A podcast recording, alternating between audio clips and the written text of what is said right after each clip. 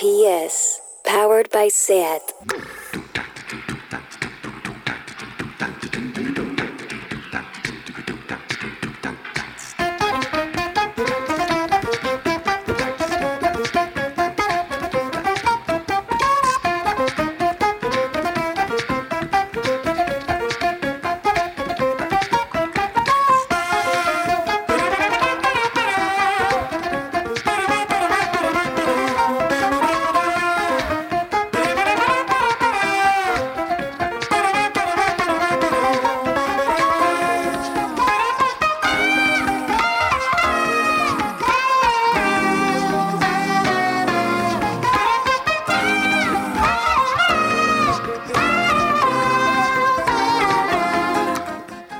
Bienvenidas a Tardeo. Levantarte con la sonrisa del 8M, del día vivido, la celebración del Día de la Mujer, abrir Twitter y que lo primero que leas sea una mujer de 37 años es asesinada de un disparo a la cabeza por su novio.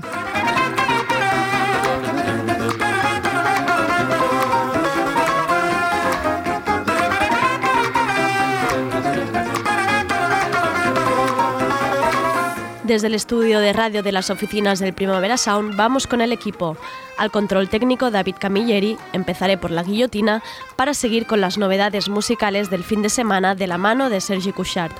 Mandamos a nuestro reportero, nuestro contacto con la calle, Adrián Crespo, a cubrir la manifestación del Día Internacional de la Mujer en las calles de Barcelona. ¿Cómo han afrontado las participantes este día? ¿Un día más de holgorio y pancartas creativas? ¿Qué ha cambiado respecto al 8M pasado? Estamos ante un 8 de marzo blando y despolitizado. Cualquier cosa puede salir de este report del 8M de Adrián Crespo. Y acabaremos con entrevista a Berta García Lach, que está detrás del proyecto Tetas, un proyecto fotográfico que podemos ver estos días en el Pati Gimona y que ha involucrado a 60 mujeres con el objetivo de mostrar cuerpos de verdad, que las tetas son de muchas formas y que esta parte del cuerpo tiene la capacidad de provocar atracción, acoso y censura. Soy Andrea Gómez y esto es Tardeo.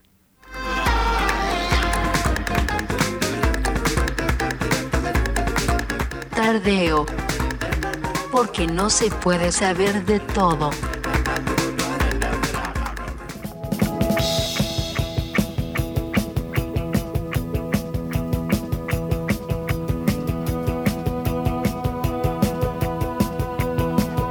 La guillotina.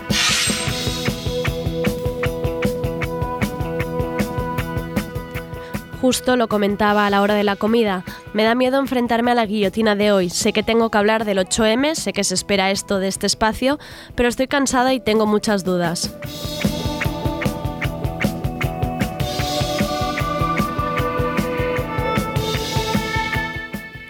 Necesitamos este día para salvarnos, como escape, como respuesta a todo lo malo que hemos leído, visto y escuchado durante todo el año. Pensamos en el año anterior y te acuerdas de esa comida con un montón de amigas, de lo divertido que fue pensar la pancarta, de lo que te llegaste a reír, emocionar, gritar y llorar durante la marcha de la tarde.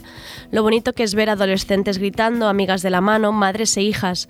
Hay una parte de ti que cada año sigue emocionándose pero también te acuerdas de todos los momentos que hemos pasado durante el año, cómo todavía no andas segura cuando vuelves sola a casa, cuando todavía gritas a tus amigas cuando se despiden, avisa cuando llegues a casa, please, cuando el contador de asesinadas por violencia de género sube incluso el mismo 8M, cuando hay que repetir que el feminismo es interseccional o no es, cuando hay mesas, artículos y peleas en Twitter de quién puede ser mujer y quién no, del acoso digital que es capaz de hundir hasta la mejor de tus compañeras, y cuando te levantas el 9M y lo que te encuentras son peleas, disidencias, personas que no salieron a la calle porque no estaban representadas, otras que tuvieron que buscar espacios seguros para no ser increpadas, más todo este teatrillo que ocurrió en la cabecera de la marcha de Madrid, que precisamente consigue lo opuesto, que acabe desluciendo todo y parece efímero, parece que no tengamos ni derecho a un día de lucha sin pelearnos entre identidades y facciones, sin recordarnos que todavía falta mucho, sobre todo porque gritar a otras mujeres en una marcha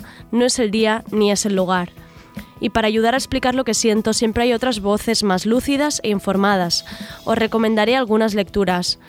Para quien ande un poco perdida con el abolicionismo, el regulacionismo y los tira y afloja entre unas y otras, os recomiendo un artículo del Salto por Isabel Gamero bajo el título Un falso dilema, el debate entre abolicionismo y regulacionismo que nos debilita como 8M. Es del año pasado, pero todavía sigue con el mismo tema, porque cuando se grita desde una posición y se reducen los pensamientos a lemas, no hay espacio para el debate, es dogma. Y quizá es lo que nos está faltando, que necesitamos debate y necesitamos muchas voces representadas. También os recomiendo seguir la cuenta de Twitter Donas Raku, porque el 8M, 8M, todos son lemas y proclamas desde empresas y marcas y luego te das cuenta que en una de las radios más escuchadas nadie se está preguntando por qué no hay más mujeres en tertulias, por qué no hay más mujeres presentando o por qué los especialistas siempre son ellos. No es que falten mujeres, ellas están, pero en segunda fila y ellas han creado esta cuenta para dar un toque de atención a los hombres que trabajan con ellas. Eso es de ser muy valientes, bravo por ellas. Y por último, el artículo de Berta Gómez Denbais, lo encontraréis online. Viví con ella la, marcha nocturna y todo el domingo 8 de marzo. Decir que la marcha nocturna tiene todas las proclamas y reivindicaciones que el 8M Blandurrio no tiene. La noche abre los brazos a todas y da el micro a quien no lo suele tener. racializadas, identidades no normativas, trabajadoras sexuales o discapacitadas. Y una idea clara detrás, la NIT será siempre nuestra. Y si queremos eso, necesitamos empezar a luchar y a combatir, y agruparnos como colectivo.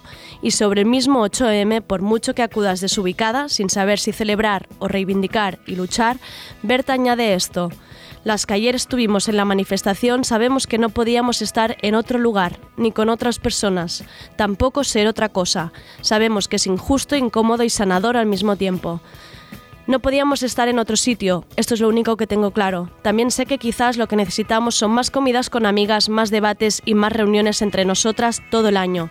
Necesitamos defensa colectiva y organizada. Necesitamos dejar las proclamas y las letras de Bad Bunny para empezar a actuar, porque lo siguiente será atacar. Yo no voy a esperar al próximo 8 de marzo.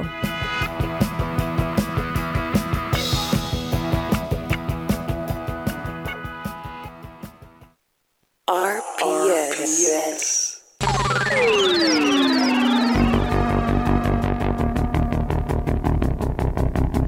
Lo de la música. Hola Sergi, ¿qué tal? Hola Andrea. ¿Cómo estás? Bien, cansado. ¿Cansado? Mm. Del estrogen. Del estrogen, sí, sí, sí. ¿Y has hecho cuidados el Sí, la domingo verdad es que sí. de las mujeres de Sí, tu sí, vida? Sí, sí, Muy hice bien. la comida, hice un Muy curry bien. Con gambas, no me queda demasiado bien. Bueno, lo importante es participar, siempre. Sí, sí, sí, ahí, ahí estuve. Pero bueno, bueno, Andrea. ¿Qué? Que, Cuéntame. Que, que resulta que no eres la única la que reconocen por la calle y paran. ¿Ha pasado? Ha pasado, y ya no físicamente. Me han reconocido por la voz. O Su- sea, Sugerente voz Sergi Cuixart bestia. me reconocida. quedé- me Eso es quedé- fuerte, ¿eh? Sí, sí, me quedé con el culo hecho pesicola muy fuertemente. Totalmente. Bueno, al lío. Con, empiezo con la superunión de Brockhampton y Dua Lipa para este remix de Sugar.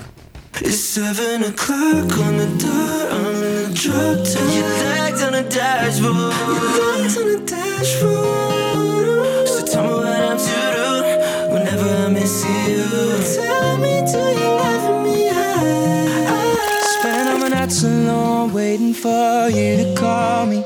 You're the only one I want by my side when I fall asleep. Tell me what I'm waiting for. Tell me what I'm waiting for. I know it's hard, but we need each other. Know it's hard, but we need each other. I move mountains on my own, don't need nobody's help. I've been looking after me like only I can watch my back. Loving me, and it keeps hurting me. I hate it when I lose control over my heart. You know you really turned me on right from the start. Just to hear you call my name, I call to God. Selfishly, I keep it all for me. Usually I don't wait too long, but for you I might. Spending all my nights alone, waiting for you to call me. You're the only one I want by my side when I fall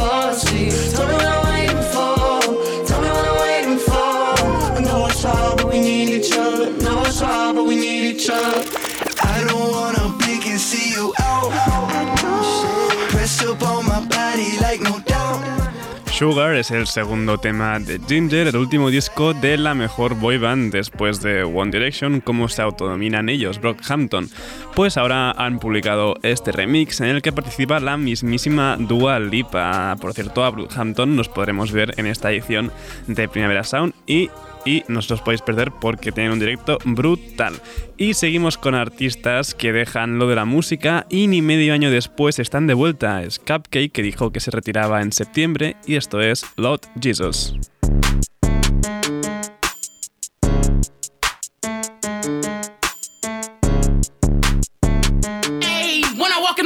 All the niggas looking at me like, what is my income? Not jumping no brooms, that nigga get stood up like how the broom challenges went dumb. Don't wanna assume, but bitch is really broken. I don't know where y'all get rent from. And I'ma just spit in your face if you walk up to me asking me, can I spit some? Cause I do not talk if it ain't about money. I look at your mouth like you're rambling. I commercials on God, I just saw 700k off of nothing but gambling. I was thinking go fry, but I had to fight all my demons. That shit was real challenging. So now when I walk around people with money, I send a shut up like a mannequin. So I could just soak up their info. Now my bank copy theirs, that's tenfold. I don't go wherever the wind blow. Cause if my wig fall off, that's an in. But lucky I'm paid. And just say lay like prostitutes on a Friday night while you sucking this thing. I'm outside pulling strings like a bitch flying kites. And no, I don't rock mics. Red bottles with the spikes. Tinted windows out of sight. No cash, just swipe. Cashier like yikes. She's black, not white. When I hop on my flight, Naomi Campbell with the wipes. Hey, save this number under typo. Cause that nigga wasn't my type. It's nothing to talk to these niggas like shit, but I'd rather not do that today. Cause niggas be tripping, I'd rather just tell a nigga, tie your fucking shoelace. And niggas is bitches, I'd rather just get a ass a motherfucking bouquet.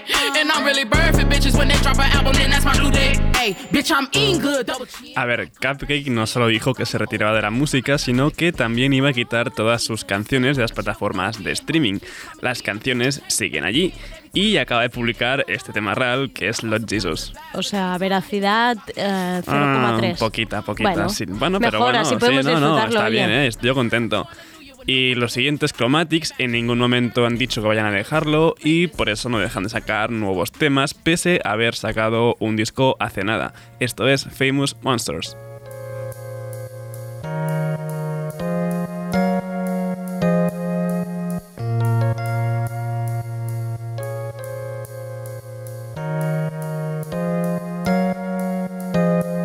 famous monsters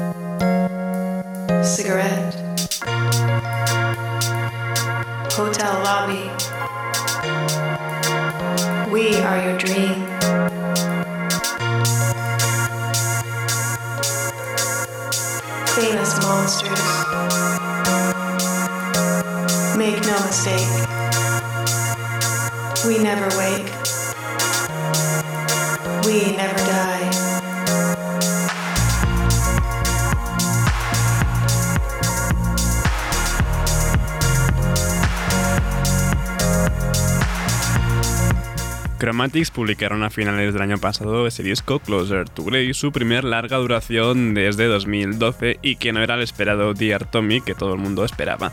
Pues desde la publicación de, este disco han ido goteando nuevos temas como esta Famous Monsters. Recuerdo que Chromatics no solo actuarán en esta edición de Primavera Sound y no es Primavera Sound, también lo harán en Madrid el viernes 11 de junio en la sala La Riviera junto a Desire. Tengo muchas ganas. ¿De verlos en Madrid? ¿De verlos en Portugal? ¿De verlos No, en Barcelona? en en Madrid ya me gustaría, pero no, no tendré la será, oportunidad será de aquí, estar. no será aquí, esperemos. Pues aunque Chromatics no publicaban una larga duración de 2012, sí que han ido sacando diferentes EPs y single. Los que sí no sacaban nada desde 2009, o sea, hacen 11 años, son The Wireless Boy Alive y esto es Serious.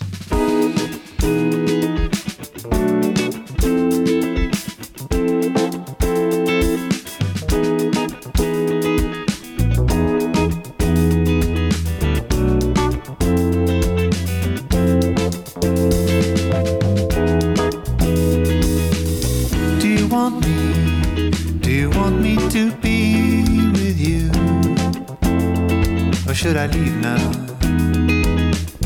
Does it have to?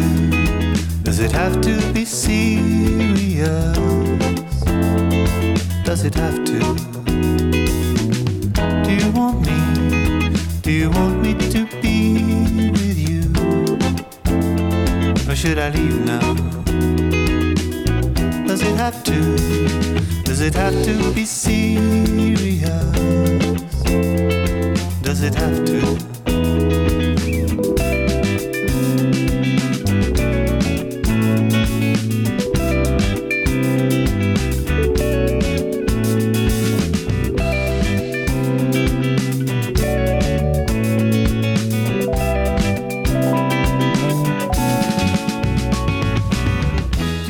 Esto me pilló completamente por sorpresa. En su día fui bastante fan de este proyecto del noruego Erlen Oye, mitad de los Kings of Convenience, pero desde 2009 que tenía The Wireless Boy Alive pues bastante parados.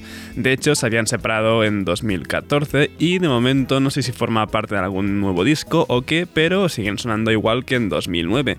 Y eso no tengo claro si es bueno o es malo, pero me ha gustado el tema. Sí que trae recuerdillos a esto, me Eh, suena haberlo momento, escuchado. claro, Suena igual que sonaba Sí. antes, ya, ya entra Pero bien, ya un poco de nostalgia, sí, de nostalgia sí. de hace 10 años, que tampoco es que haga un montón. Y seguimos teniendo adelantos del próximo disco de Heinz. Esto es Come Back and Love Me Pico 3.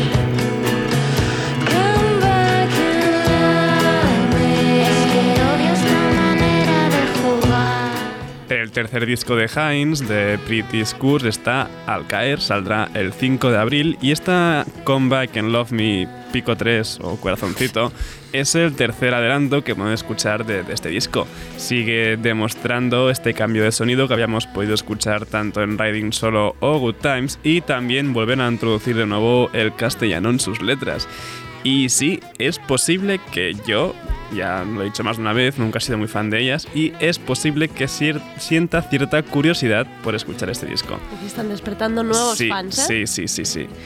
Y de aquí viajamos a Japón porque Harune Muri está de vuelta con su noise pop, esto es Riot.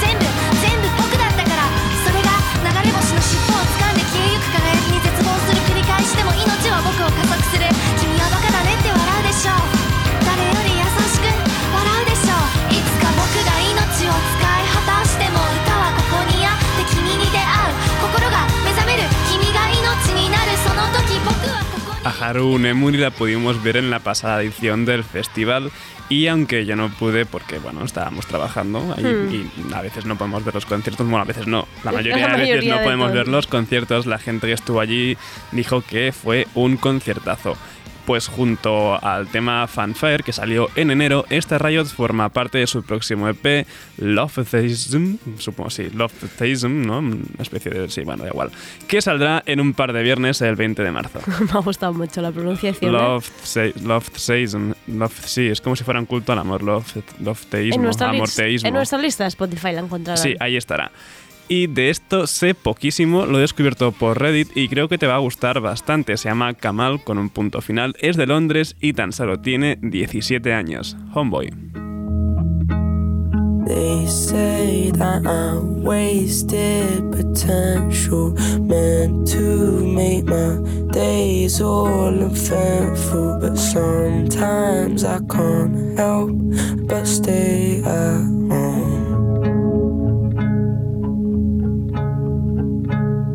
Told corn, hardest to cope with my mental. She says that I'm kind and I'm gentle, but really I'm just scared to be alone. Maybe if I tell you that I hate you, then you'll give me my space. Say I love you, then you'll throw it back in my face. I'm a homebody, don't owe nobody nothing. Pues poco más que añadir, el niño tiene dos temas más que publicó el año pasado, Decline y Smiling Down the Phone, que formaban parte del single Two Missed Calls.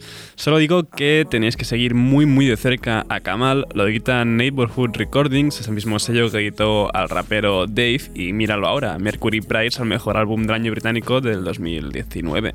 Así que a seguir a Kamal muy muy de cerca. Sergi, yo creo que acaba de ver una joven promesa aquí Sí, a sí, punto sí, de realmente, saltar. realmente tiene muy buena pinta y parece A que mí me ha sonado muy bien, la va, verdad. va a explotarlo bastante fuerte. Sello Sergi Cushart. Sergi, sí, totalmente. Y volvemos por aquí cerca porque también tenemos nuevo single de Bronquio y vuelvo a repetir colaboración junto a 41V1L y esto es Bochorno.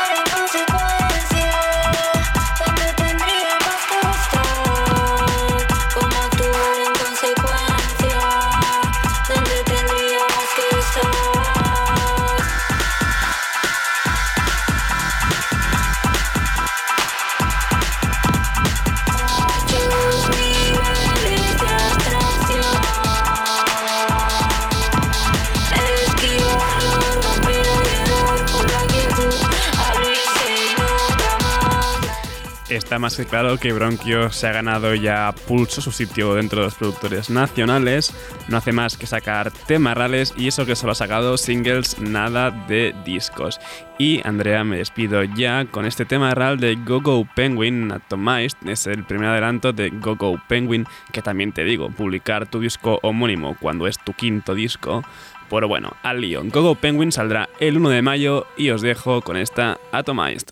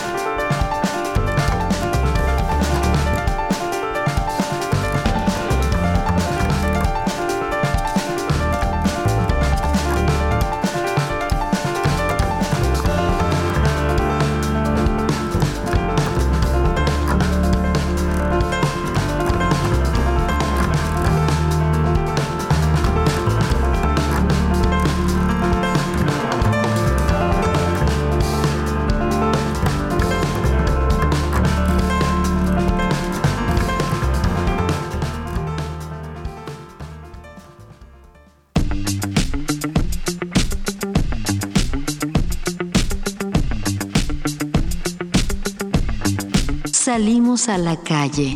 Y vamos ahora con la crónica del Día Internacional de la Mujer por parte de nuestro reportero Adrián Crespo.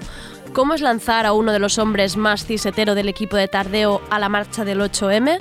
Pues ahora lo veremos. Su objetivo era no hacer el ridículo en ningún momento. Y una pregunta base, ¿qué ha cambiado desde el 8 de marzo pasado? ¿Estamos mejor?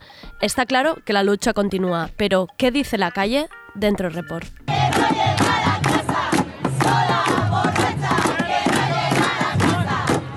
¿Y qué pasa, Andrea?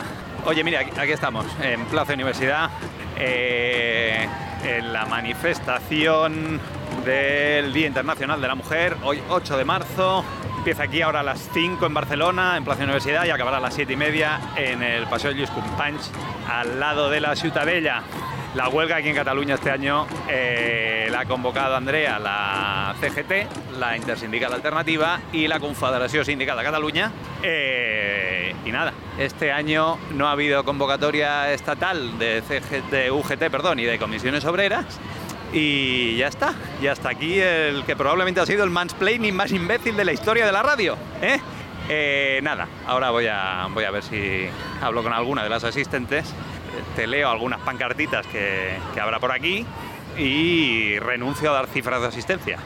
Porque, porque no, porque soy muy malo y así a pie de calle no, no sé contar. Venga, vamos allá. Venga, voy a empezar leyendo pancartas, que es una cosa muy colorida. Eh, por ejemplo, una chica levanta una pancarta y pone Nadie me pregunta cómo iba vestido mi agresor. Alguna más. Hay una cita en inglés que es muy larga en el otro lado de la pancarta eh, pone feminismo interseccional para las lesbianas, bis, hace trans. Se va, se va, ya no puedo seguir leyendo, había mucha letra ahí.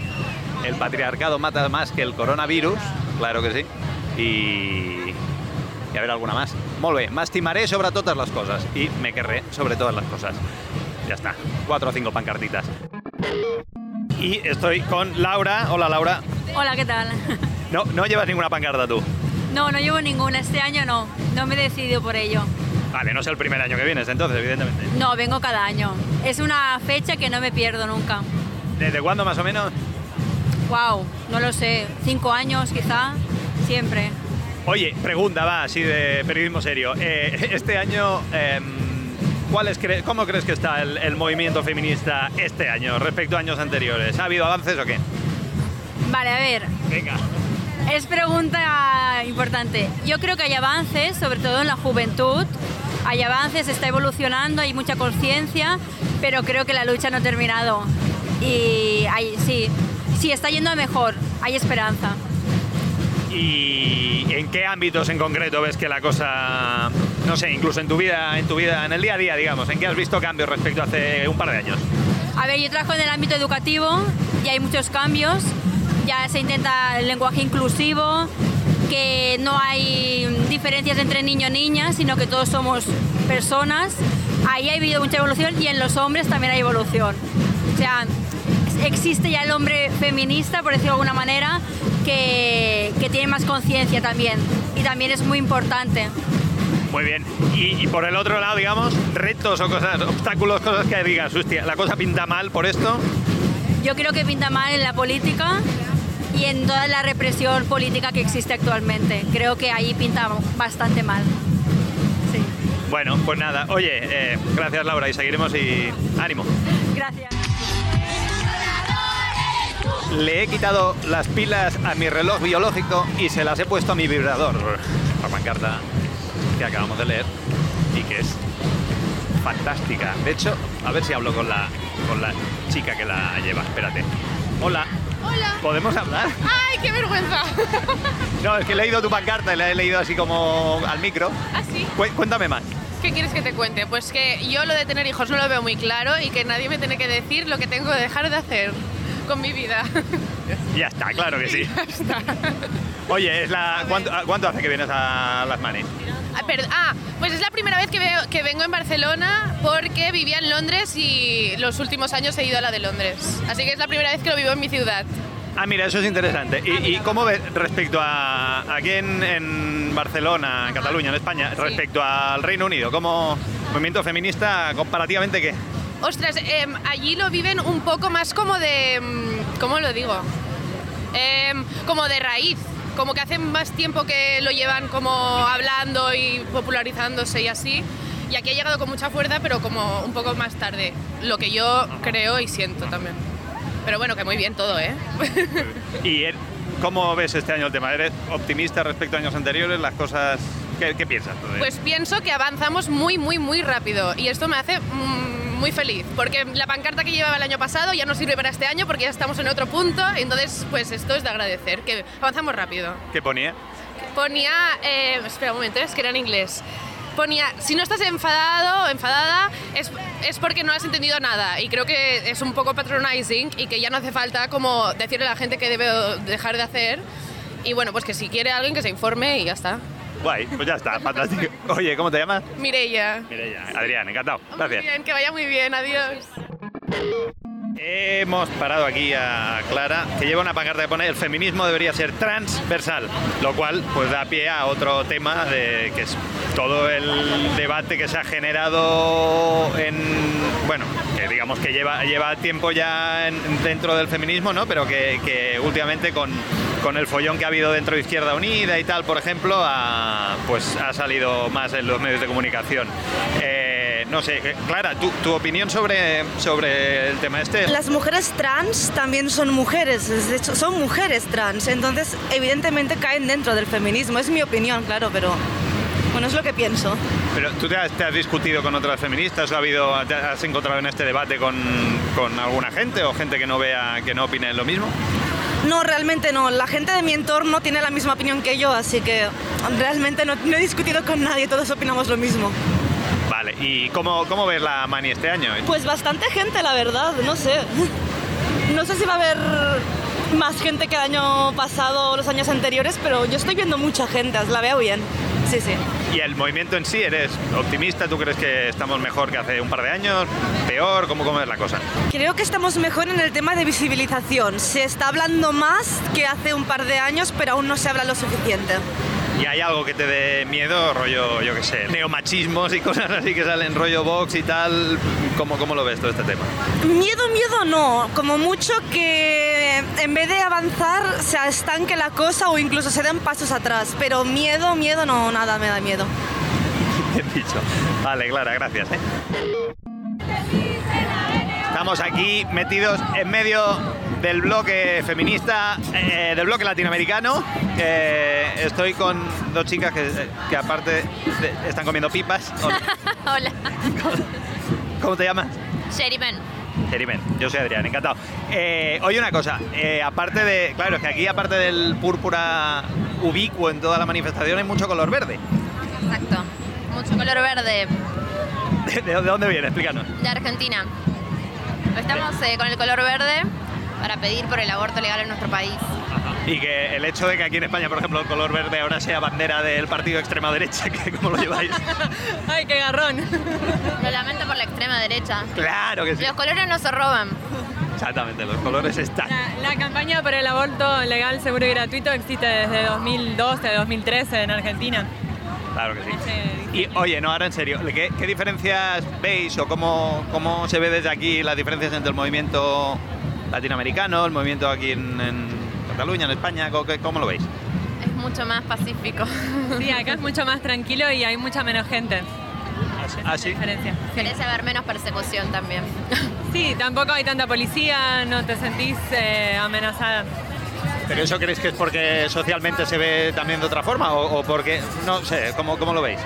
Quisiera creer que es por eso, pero no lo sé. Me alegra, por lo pronto, que no haya persecución por marchar por nuestros derechos. ¿Y sois optimistas respecto a hace, yo qué sé, un par o tres de años, tanto el feminismo aquí como en Latinoamérica? Sí, el futuro es feminista. Estamos yendo a eso. Transfeminista. Transfeminista. Vale, oye, pues muchas gracias. A ti. Gracias. Chao. Seguid con las pipas. ¿Me dais una?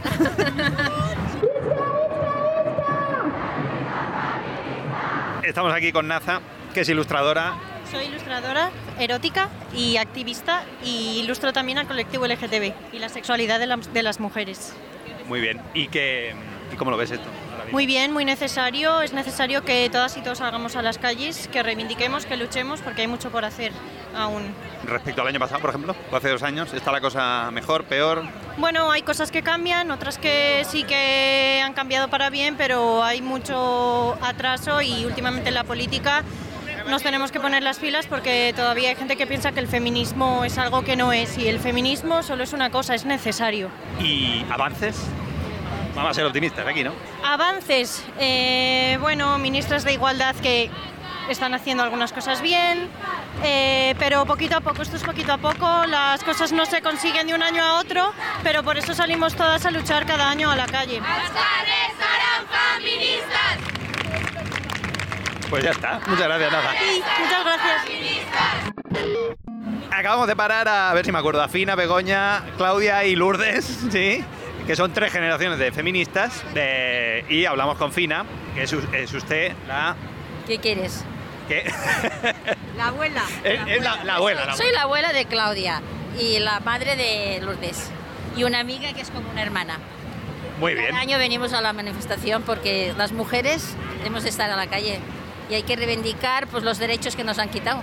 Y cada, que- cada año desde hace muchos, Sí, cuatro años llevamos ya. porque esa era mi pregunta. Usted hace, digamos, 20 o 25 años era, se consideraba feminista también. Siempre lo he sido. Lo que pasa que yo he estado siempre muy bien atendida por el marido que tengo, francamente. No me puedo quejar, pero salgo a la calle por las mujeres que las han pegado y que están muy mal.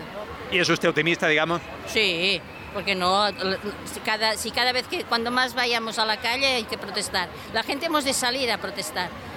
Son de la única manera que nos van a dar las leyes, porque con los gobiernos que tenemos, madre de mi vida.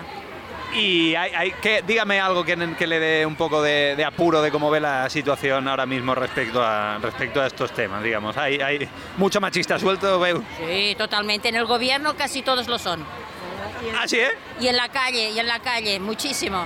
A ver, Begoña, ¿qué iba a decir? que después de oír lo de José Manuel Soto el otro día, es para pensar qué hacen los hombres. ¿Qué dijo este, este señor? ¿Qué dijo? Dijo que si todas teníamos que decir sí y, no, y ellos hubieran hecho caso, la mitad de los españoles no hubieran nacido.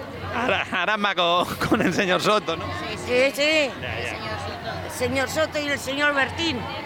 Bueno, ya, eh, pues ya, ahora hemos sacado a Bertino Borne en este programa, que no era la intención, pero bueno.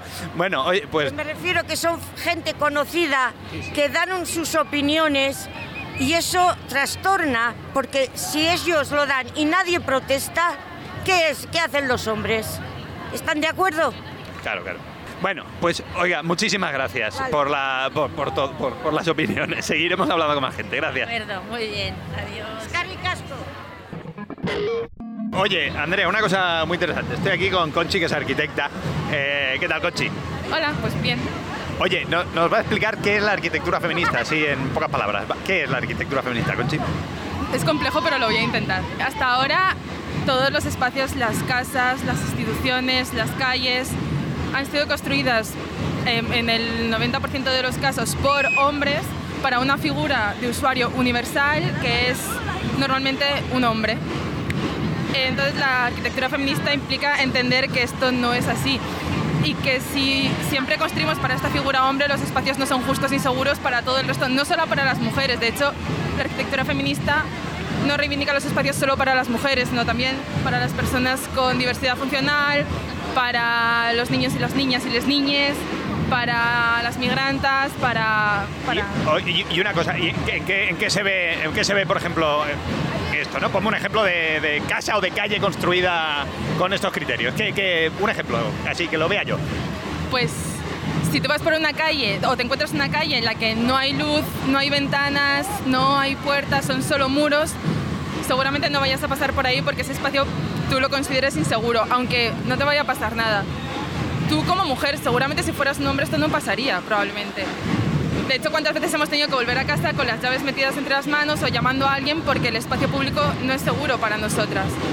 Eh, si esa misma calle le ponemos luz, le ponemos ventanas, le ponemos vida, el espacio público se convierte en un lugar seguro. ¿Ves qué interesante? ¿Qué cosas? Se aprende de todo, ¿eh? En una manifestación. Gracias, Conchi. De nada.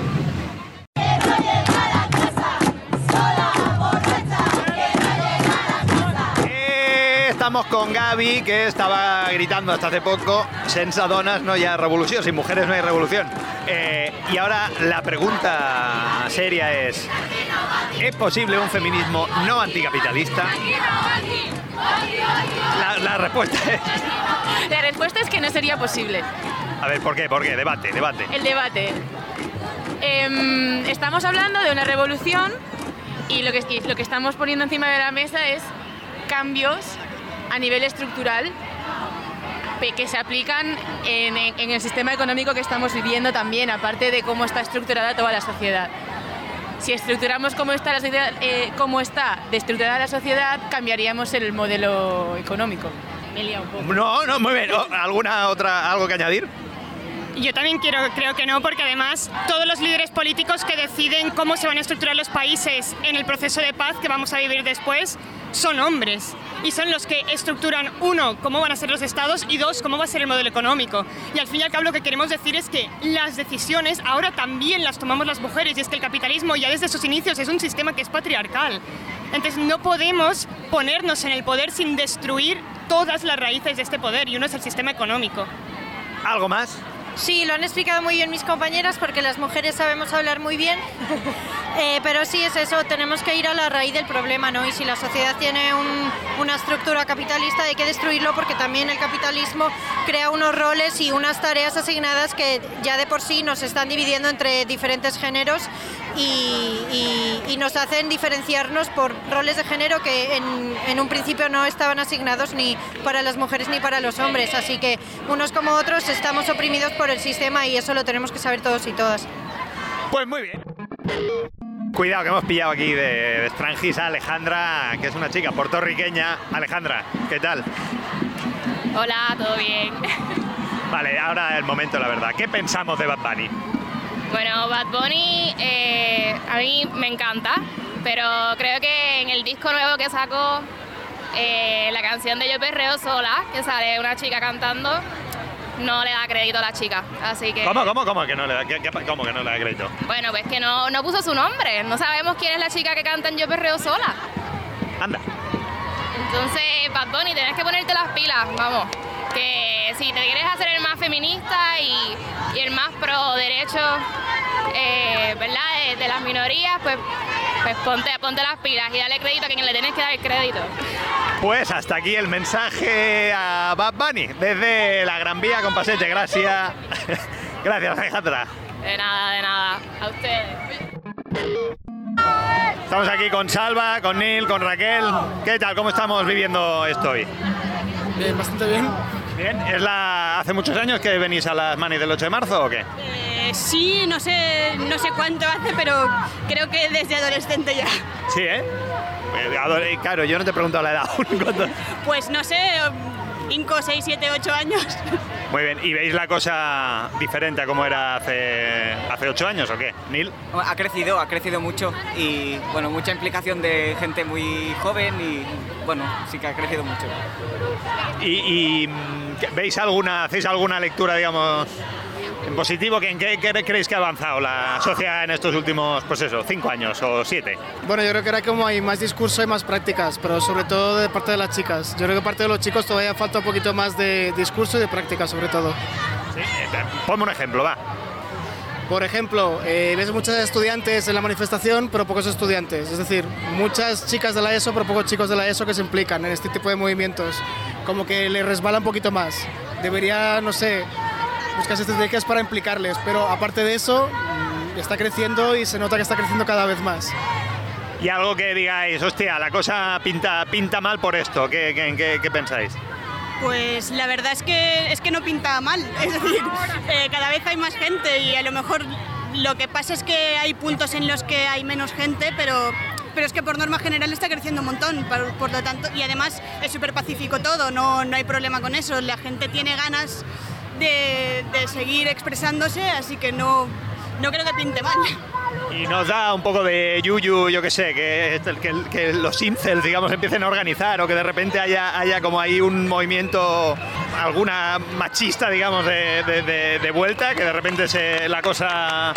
Que Vox, por ejemplo, empiece a capitalizar un movimiento así tal. O sea, a mí es algo que, me preocupa, ¿no? Que, ¿Cómo lo veis? Sí, eh, a ver, de hecho sí da mucho miedo, como con muchos otros temas LGBT y todo eso, es como que ahora hay mucha más visibilidad y por tanto pues también como hay, como un contradiscurso de gente que esos temas no los conocía ahora los conoce y, claro que da miedo, pero, pero no sé, eh, yo creo que, hay- que la gente joven se está concienciando bastante, sobre todo por parte de las chicas y, creo que esto tiene que mejorar la situación respecto a, a cómo estábamos hace unos años. Muy bien, pues venga, ya estamos, gracias. Bueno, Andrea, tú, oye, yo cierro ya porque llevo tres horas pateando y ya no estoy para estos trotes. Eh, están leyendo el manifiesto aquí en Arte Trío, que no sé lo que están diciendo porque me estoy yendo, pero bueno, mm, yo qué sé, espero que haya sido provechoso, ¿eh? Ustedes lo juzgarán. Usted, me están gritando que me deconstruya. Ya, bueno, en eso estamos, día a día, un año más, ¿eh? Venga, un beso, Andrea. RPS. You gotta have boobs if you wanna impress tycoons and roofs. Hoy tenemos a Berta García Lag, que está detrás del proyecto Tetas, un proyecto de fotografía donde más de 60 mujeres se han involucrado para ser retratadas, mostrando que más allá de la cosificación que sufre esta parte del cuerpo, existen tetas con pelos grandes, pequeñas, con estrías, con mastectomía. Hasta el 23 de marzo podéis visitar la exposición Proyecto Tetas en el Centre Cívic Pati Llimona de Barcelona. Y ahora vamos a hablar con Berta para conocer más sobre su proyecto. Hola Berta, muchas gracias por venir. Gracias a ti. En Berta, para conocerte un poco a ti. ¿Quién eres? ¿Qué eres? ¿Qué haces? ¡Wow! ¡Qué pregunta! pues yo me dedico al mundo creativo audiovisual y también trabajo de actriz. ¿Y cómo llega este proyecto a ti? ¿Qué te hace llevarlo a cabo? Pues esto empezó hace ya cuatro años, la vida pasa muy rápido. Sí. y empecé a hacer fotos porque un año antes de empezar con las fotos tuve ganas de ver algo así. Vale. Y entonces yo estaba viviendo fuera y cuando volví a Barcelona dije, bueno, ahora tengo como más facilidad para crear una convocatoria y, y conozco a más gente aquí, pues voy a ponerme a ello. Y la verdad que las ganas de hacerlo vin- vin- vino de la necesidad de, de ver cuerpos diversos, tetas diversas, que yo no veía en ningún otro lugar, ¿no? En las revistas, en la publicidad, en, en gran cantidad de porno, en, bueno, muchas vías de influencia que tenemos no eran de tetas diversas, ¿no? Claro. Yo, yo había visto tetas de señoras mayores como mi abuela o, Sí. y decían, no veo esto Esto no está en los ningún lado". anuncios, no está en la tele. Exacto. Claro, porque además lo pensaba y es hasta tabú hasta entre amigas, ¿no? Que no estamos acostumbradas ni a hablar, oye, de esto es normal. Yo Mm. las tengo separadas, yo las tengo... Muchas veces sí. Y ya más allá de tenerlas más juntas o más separadas o grandes o pequeñas, que también puede ser tabú en ciertos círculos, cosas como tener pelos en las tetas, eso entre amigas incluso es un Claro, sí, gran sí, tabú y no se dice y se arrancan, ¿no? Y, Y te crees que eres solo tú, Mm. la única, no, no.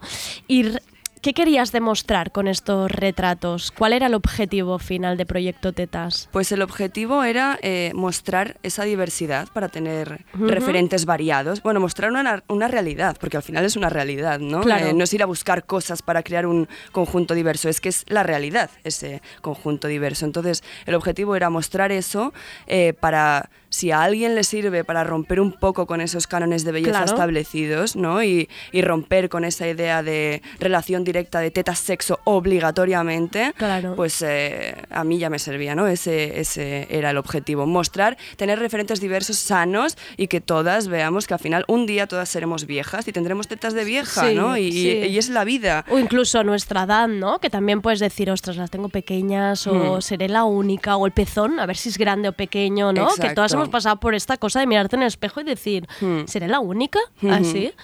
¿Y cómo encuentras a estas mujeres para retratarlas? Porque imagino que también ha de ser difícil, ¿no? Decirle, oye, ¿te puedes poner delante de la cámara? Sencillo no fue. Eh, los dos primeros meses o tres fueron relativamente sencillos porque eh, retratar las tetas de chicas de entre 18 y 35 años, pues al final entre amigas, amigas de amigas, Sí, no fue tiras muy de entorno, complicado. exacto. Pero el, el gran reto fue conseguir a mujeres de más de 70, de más de 80 ya, ni te digo cómo...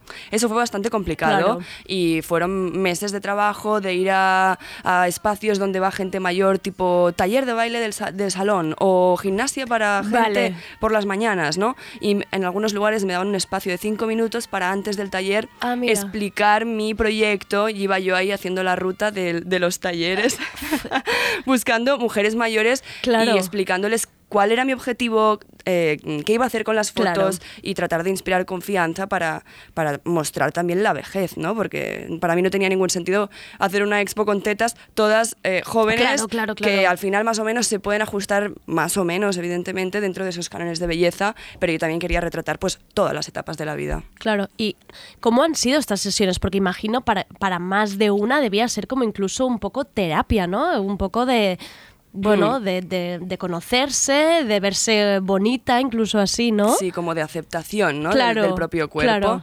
Eh, para muchas de las voluntarias que vinieron sí, sí lo fue, o eso me dijeron. Porque, bueno, igual mujeres que habían pasado por una mastectomía, que, que se les había extirpado el Claro. pecho y, Mm. y que cuesta, eh, bueno, yo no lo he vivido personalmente, ¿no? Pero me contaban que, que cuesta aceptar, pues de claro, es un repente reconocimiento, ¿no? De Exacto, tu tener solo propio pecho, ¿no? Ujú. Pues eh, para varias de las voluntarias, y no solo mujeres que habían pasado un cáncer de mama, sino otro tipo de, de- de pechos, ¿no?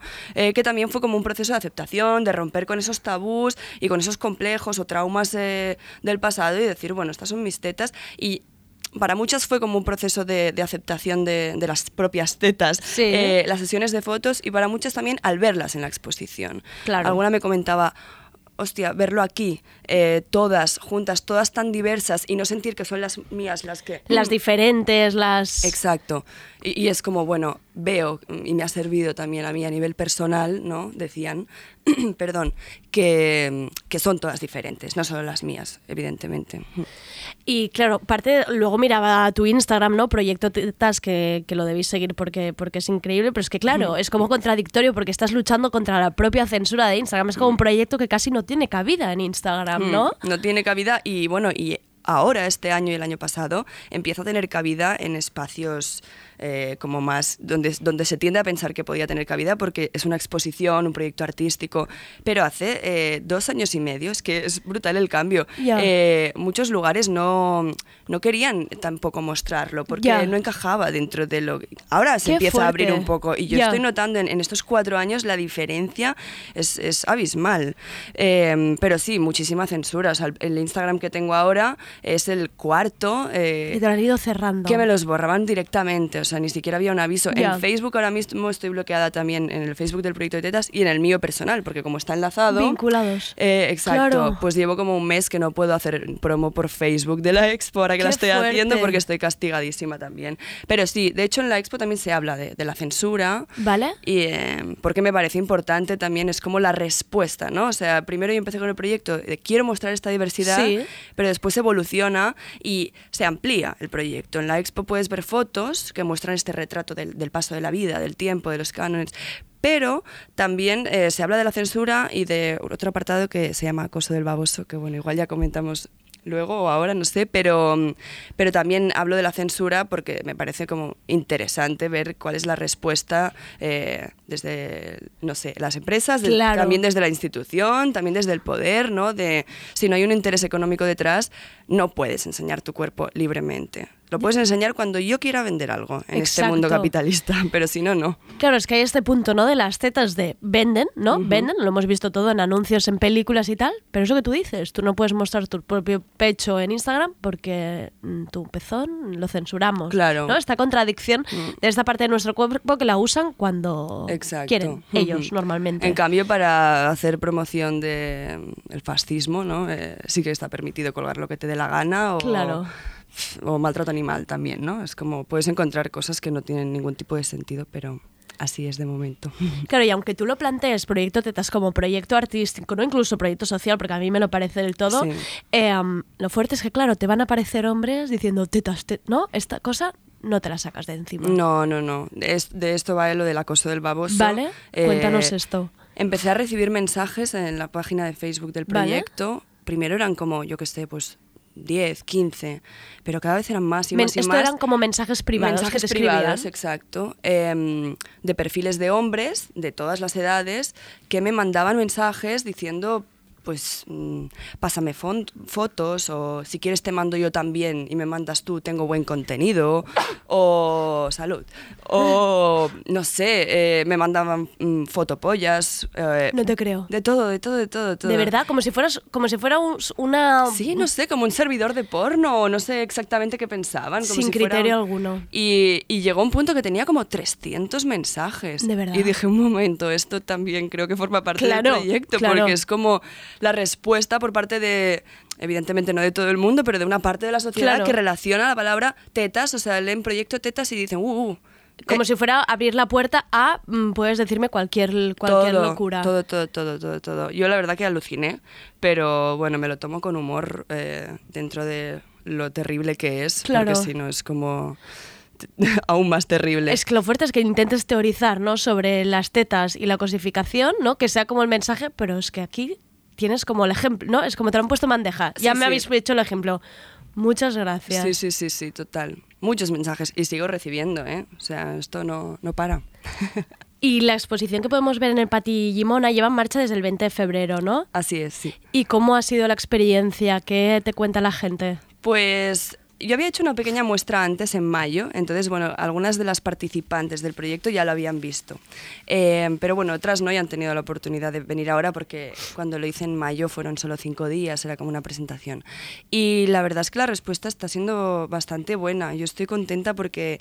em, al estar en el centro, el Pati Limona, y ser también centro cívico donde va mucha gente a dar talleres, la expo se ve desde la calle porque hay unas ruinas Vale. romanas, o sea, compartimos sala con unas ruinas Qué romanas, bueno, sí, oye. es bonito. Entonces la gente se para a ver las ruinas y ve las tetas, entonces luego entra. Claro, entonces hay como un tráfico de, de- de- de gente ahí moviéndose, como muy interesante, muy diversa, ¿no? Turistas que están por el centro, gente que va a dar un taller de cocina y pasa a ver la Claro. expo, alguien que lo ve por la calle, alguien que ha leído o, o nos está escuchando y de repente va. Entonces está funcionando muy bien y, y es una alegría también, porque también a través de la expo o de gente que va, pues luego igual recibo algún mensaje, ¿no? Como de, hostia, me ha gustado mucho o me ha servido mucho para algo o te cuentan alguna historia personal y, y es muy bonito porque es como, bueno, al final es recoger frutos y ver que lo que haces pues también eh, cobra un sentido porque puede ayudar y hago así como un poco entre comillas porque Ya. evidentemente yo no Ya. yo no digo que venga aquí a, a ayudar a nadie pero bueno que Pero tiene un un- sentido el claro, mensaje no y que claro. igual está funcionando eh, solo con que funcione para alguna persona a mí ya me sirve claro. Y Berta, después de esto del Pati Gimona, ¿hay más recorrido para Proyecto Tetas? ¿Qué, qué, qué más quieres? Pues mira, yo lo que quiero ahora es llevarlo a Madrid. Venga. Pero eh, no- Carta Reyes Magos, a ver si escucha a alguien. Exacto, quiero llevarla a Madrid y me encantaría moverla por eh, Claro, por otros por ciudades, sitios. por donde sea. Me encantaría, Málaga, Granada o yo qué sé, cualquier lugar. Así que sí, sí, estoy súper abierta a A propuestas. ver si alguien nos escucha, oye. A ver. y una pregunta, esto quizá más personal. ¿Ha cambiado tu relación con las tetas, tu manera de hablarlo con las amigas? Em, ¿Ha servido para ti? Porque esto ya quizá, ya, es, ya con esto ya deberías estar contenta. ¿Ha cambiado? Eh, con mis tetas, o sea, con mis propias tetas, eh, mucha gente me lo pregunta, yo, mm, no nació de algo, evidentemente es Como de un personal, claro. porque siempre algo que creas nace un poco de las entrañas, pero yo personalmente no tenía como un, un- un complejo específicamente con las tetas en aquel momento, ¿no? Eh, lo que sí he vivido, igual si no hubiera hecho el proyecto no me hubiera dado cuenta, es que mis tetas, que también están en el proyecto, ya son otras Ya. desde que me- mi- mis tetas fueron las últimas fotos, la última foto que saqué, dije, bueno, cuando acabe todas, me saco la mía, ¿no? Con el temporizador. Fue la que más me costó, de hecho, porque... eh, y entonces me he dado cuenta de que mis tetas son diferentes, ¿no? Ya. Y han pasado eh, dos años y medio quizá desde que me saqué la foto y tengo unas tetas que, que tú las ves, las de ahora y las de antes, Totalmente. y puedes eh, intuir que es la misma persona, pero son diferentes, ¿no? Y eso ha sido interesante, decir, hostia, en dos años, ¿cómo cambia eh, el cuerpo? Qué Y interesante, pues Proyecto Tetas 12, ahora tienes que hacer, volver a, volver a coger a las 60 mujeres y, oye, volvemos a pasar por cámara, pero esto sería interesantísimo Hmm. ta- también. Hmm. Oye, y además esto también creo que es muy interesante para escuelas, porque esto sobre todo durante la adolescencia, ¿no? Sí. Que te crees que que eres un bicho raro, que no entiendes tampoco lo que te está saliendo, Exacto. ¿no? Y te comparas y, y tus referentes al final son videoclips y películas. Y una revista y un y- anuncio y todas las tetas son casi iguales Claro. o muy parecidas, ¿no? Totalmente, sí. De hecho sería como muy interesante hacer talleres en escuelas. La semana pasada di unos talleres en el Pati Limona y uno era con adolescentes. Ah, mira. Sí. Eh, pero la verdad que era la primera vez que lo hacía. o ¿Y sea, un taller de qué era? era un taller de proyecto tetas eh, y hablar eh, con- sobre la relación que tenemos con nuestros Ah, cuerpos. interesante. Y para mí también fue un aprendizaje, como Claro, escucharlas a ellas, escuchar ¿no? a las adolescentes. Claro. También había niños, ¿eh? porque era un grupo mixto. mira. Pero también fue muy, muy guay y muy esperanzador para mí ver cómo las nuevas generaciones suben, porque, bueno, Tienen no otros tengo ni mensajes idea. totalmente diferentes Sí, a los nuestros. Sí, así que sí, creo que es una, una buena herramienta. Yo lo, lo disfruté y ellos también, creo. Seguro que sí. Pues Berta, muchísimas gracias por presentarnos tu proyecto. Lo podéis encontrar en el Pati Gimona. Hemos dicho hasta el 23 de marzo, ¿verdad? Exacto, dos semanitas. No os esperéis hasta el último día, que ya sabéis, que ya sabéis que luego os olvidáis. Muchísimas gracias, Gracias Berta. a ti, Andrea, un placer. Adiós. If you want men to offer diamonds and rubies, why even a tennis player Muchas gracias por escucharnos. Mañana volvemos con la sección de maternidades con Moderna con gafas, que vendrá acompañada de Marta Garrido, un día gris en Instagram.